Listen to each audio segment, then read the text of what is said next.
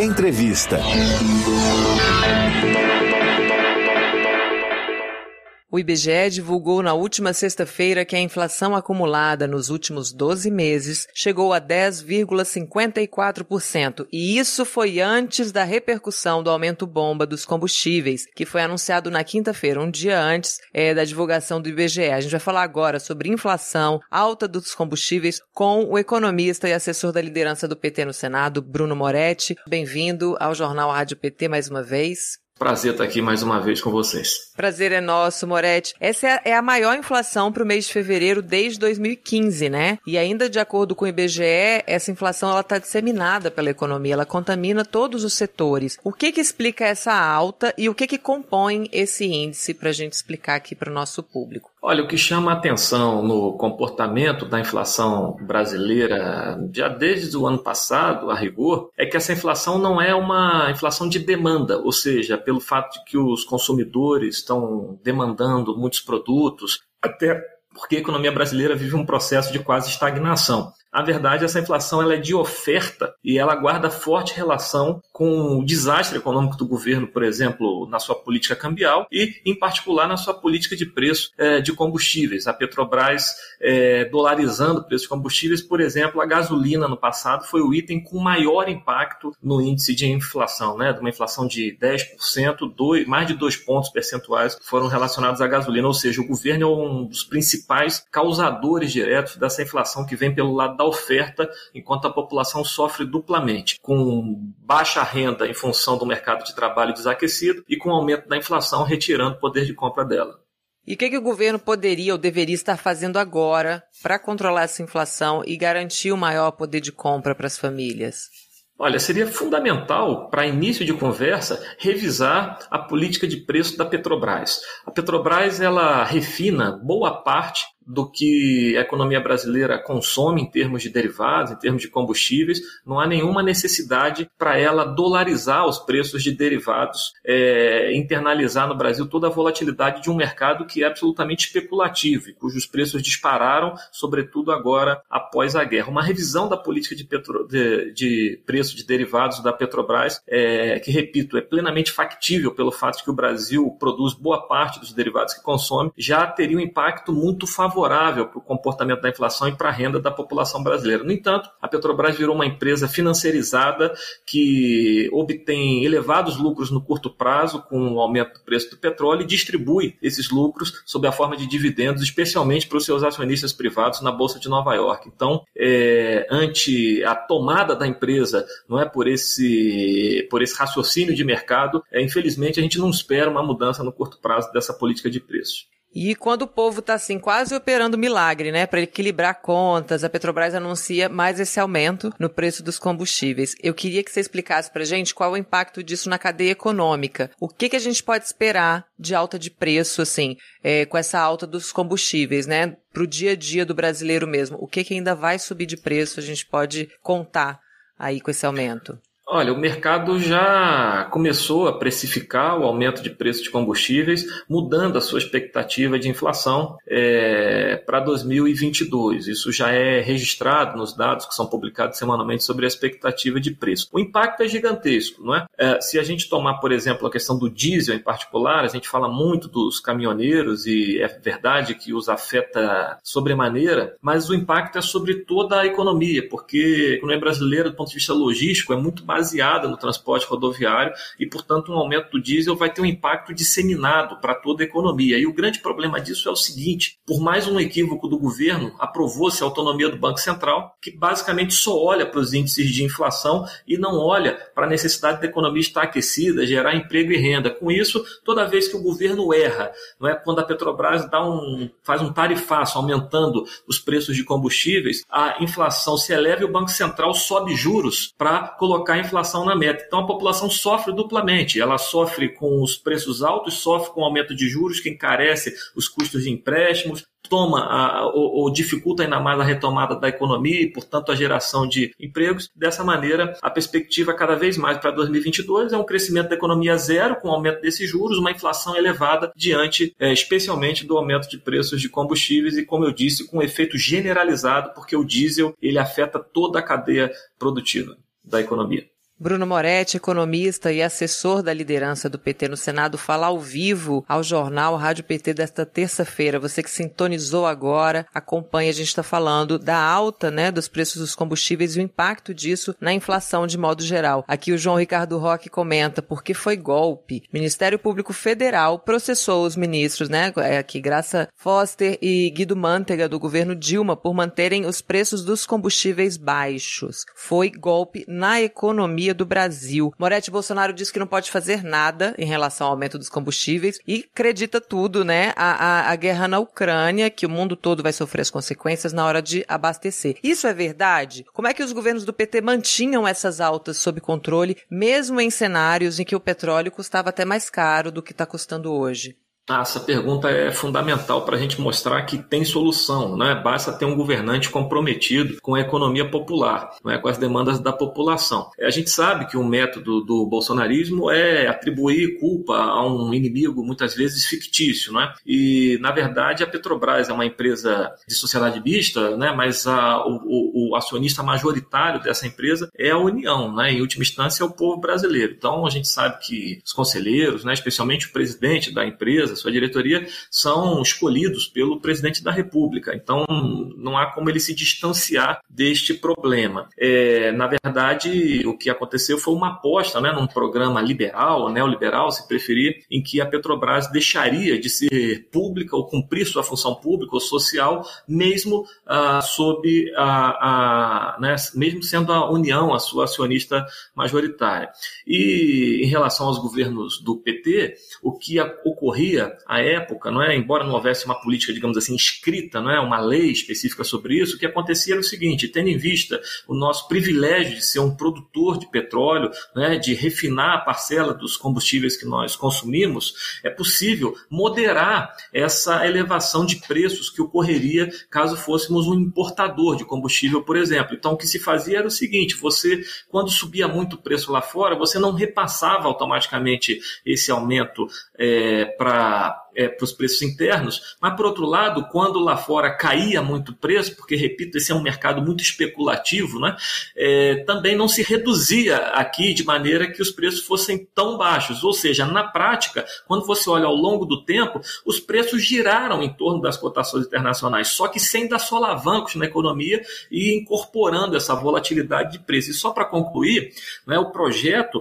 era de uma Petrobras integrada. Então, por exemplo, uma Petrobras que explora né, petróleo e que faz refino é, é, para produzir combustíveis, é uma empresa assim, se ela está perdendo um pouco numa, de um lado, ela está ganhando no outro, né? Porque quando o preço se eleva, ela ganha mais com petróleo né, e perde um pouco no refino, sobretudo se ela não passar a alta do petróleo. Mas como ela é integrada, ela opera em todas as pontas, na distribuição também, ela é capaz de absorver, mantendo uma rentabilidade, não é quebrando a empresa, muito pelo contrário. A gente olha que a geração de caixa na Petrobras nos governos do PT sempre foi positiva.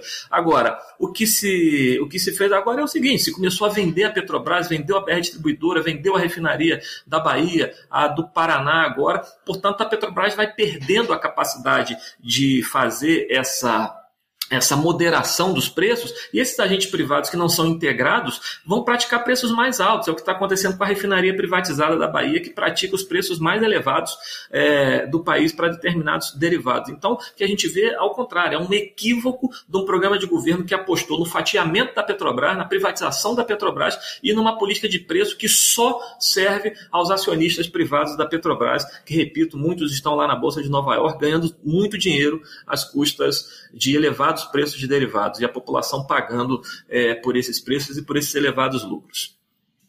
E lá no governo Temer, né, depois do, do, do golpe contra a Dilma, é, a presidência da Petrobras é, argumentava né, que isso ia gerar concorrência. Por que, que isso não é verdade, Moretti? Queria que você explicasse por que, que é. dentro do mercado de petróleo essa concorrência é uma ilusão.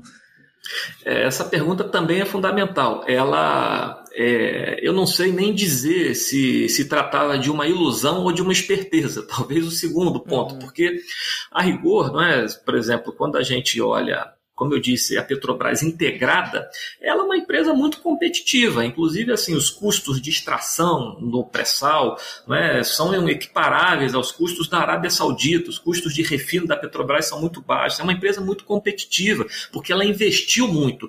Quando tinha o seu caráter público, é importante dizer isso, as empresas privadas não foram capazes de fazer os investimentos necessários para descobrir o pré-sal. Isso requeria fortes investimentos que só o Estado seria capaz de fazer, e, portanto, uma Petrobras efetivamente pública, ela se tornou muito competitiva para produzir petróleo e derivados de petróleo, não é? E combustível. Com essa é, competitividade, é muito difícil as empresas conseguirem é, digamos assim, competir com os preços da Petrobras. Então, o que se passou a fazer a partir da gestão Temer? Começou a se aumentar os preços da Petrobras é, baseados nos custos de importação, ou seja, como se ela fosse uma importadora que não é, né? que não é, repito, ela produz parte significativa dos derivados que nós consumimos, e aí esse aumento de preço viabilizou o quê? A entrada de importadores. No fim das contas, hoje nós temos cerca de 400 importadores no mercado de combustível, e qual era a lógica? Aumentar os preços da Petrobras para atrair atrair o capital privado e, em última instância, para comprar as refinarias, que é o que está acontecendo, por exemplo, um fundo de investimento árabe que comprou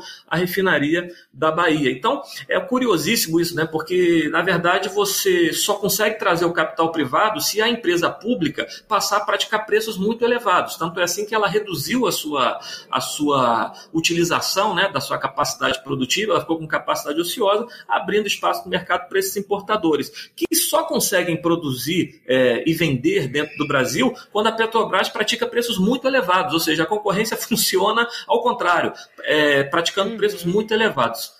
É, essa é a realidade hoje, né? E repito, essa refinaria da Bahia que foi privatizada, está sob a gestão de um fundo árabe, pratica preços absolutamente elevados, mostrando é, que se a é, partir, né, fizesse seus preços a partir dos seus custos competitivos, ela é uma empresa que consegue praticar preços muito razoáveis para a população, sem a necessidade desses 400 importadores que estão apenas é, lucrando muito não é, com essa alta de preços. Essa gasolina ela já está 27% é, mais cara do que a refinada pela Petrobras.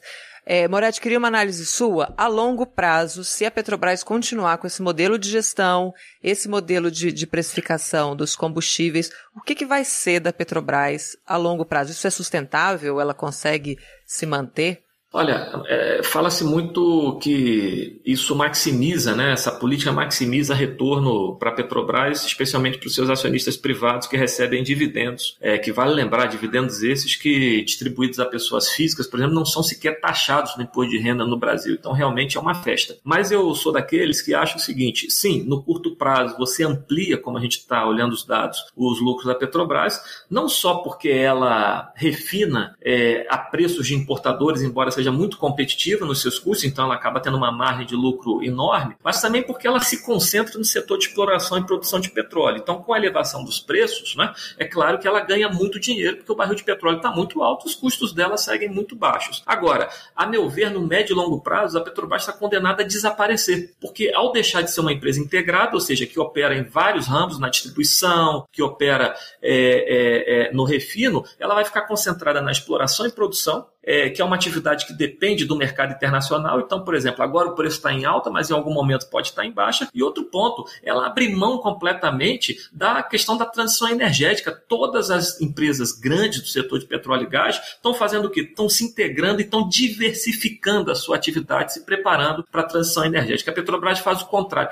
ela se concentra naquilo que é uh, uma atividade é, não só mais volátil e dependente do humor internacional, do mercado especulativo, mas também também que em algum momento tenderá a desaparecer, é, dando, digamos assim, sendo substituída aí, é, por combustíveis limpos, né, dentro do processo de transição energética. A Petrobras precisaria estar se é, é aproximando e se preparando para esse processo de transição energética. Ela está fazendo exatamente o contrário. Ela está se fixando apenas no setor é, de combustíveis fósseis, na exploração de petróleo, que não agrega valor e que fica sujeito à volatilidade internacional. Então, a meu ver, no médio e longo prazo, a Petrobras é, tende a ter uma, uma, uma perda né, de, de capacidade, de geração de caixa enorme, é, porque está abrindo mão de setores muito importantes na cadeia produtiva, mas também é, em relação à transição energética. E sobre a transição energética, eu queria te perguntar também qual a importância de uma empresa estatal e forte para fazer essa transição. O mercado privado é, investidores é, internacionais, eles vão fazer esse trabalho mais duro em prol né, do desenvolvimento do país, do futuro mais verde, ou isso tem que ser feito de fato por uma empresa estatal? É, isso precisa, hoje, a literatura econômica né, já superou em muito essa ideia de oposição entre investimento público e privado é, que essa turma aí do programa neoliberal vive colocando. Na verdade, o setor privado não assume determinados riscos e não dialoga, não lida não é, com é, é, ou não lidera, digamos assim, investimentos que são chave para questões estruturais para o futuro do mundo e do país, como é a questão da transição energética. Então, uma empresa efetivamente pública que faça os investimentos que sinalizem né, a transição é, para esse novo modelo relacionado à questão climática, entre outros pontos, é muito importante. Uma vez sinalizando-se né, essa transição, os investimentos privados aparecerão, mas sem isso, ou seja, sem o Estado guiar guiar, não é? sem o Estado coordenar esses investimentos, isso não acontecerá. E por isso eu disse que o Brasil ficará é, amarrado a um passado que em algum momento deixará de existir. Né? Então é muito importante né, recuperar o caráter público da Petrobras,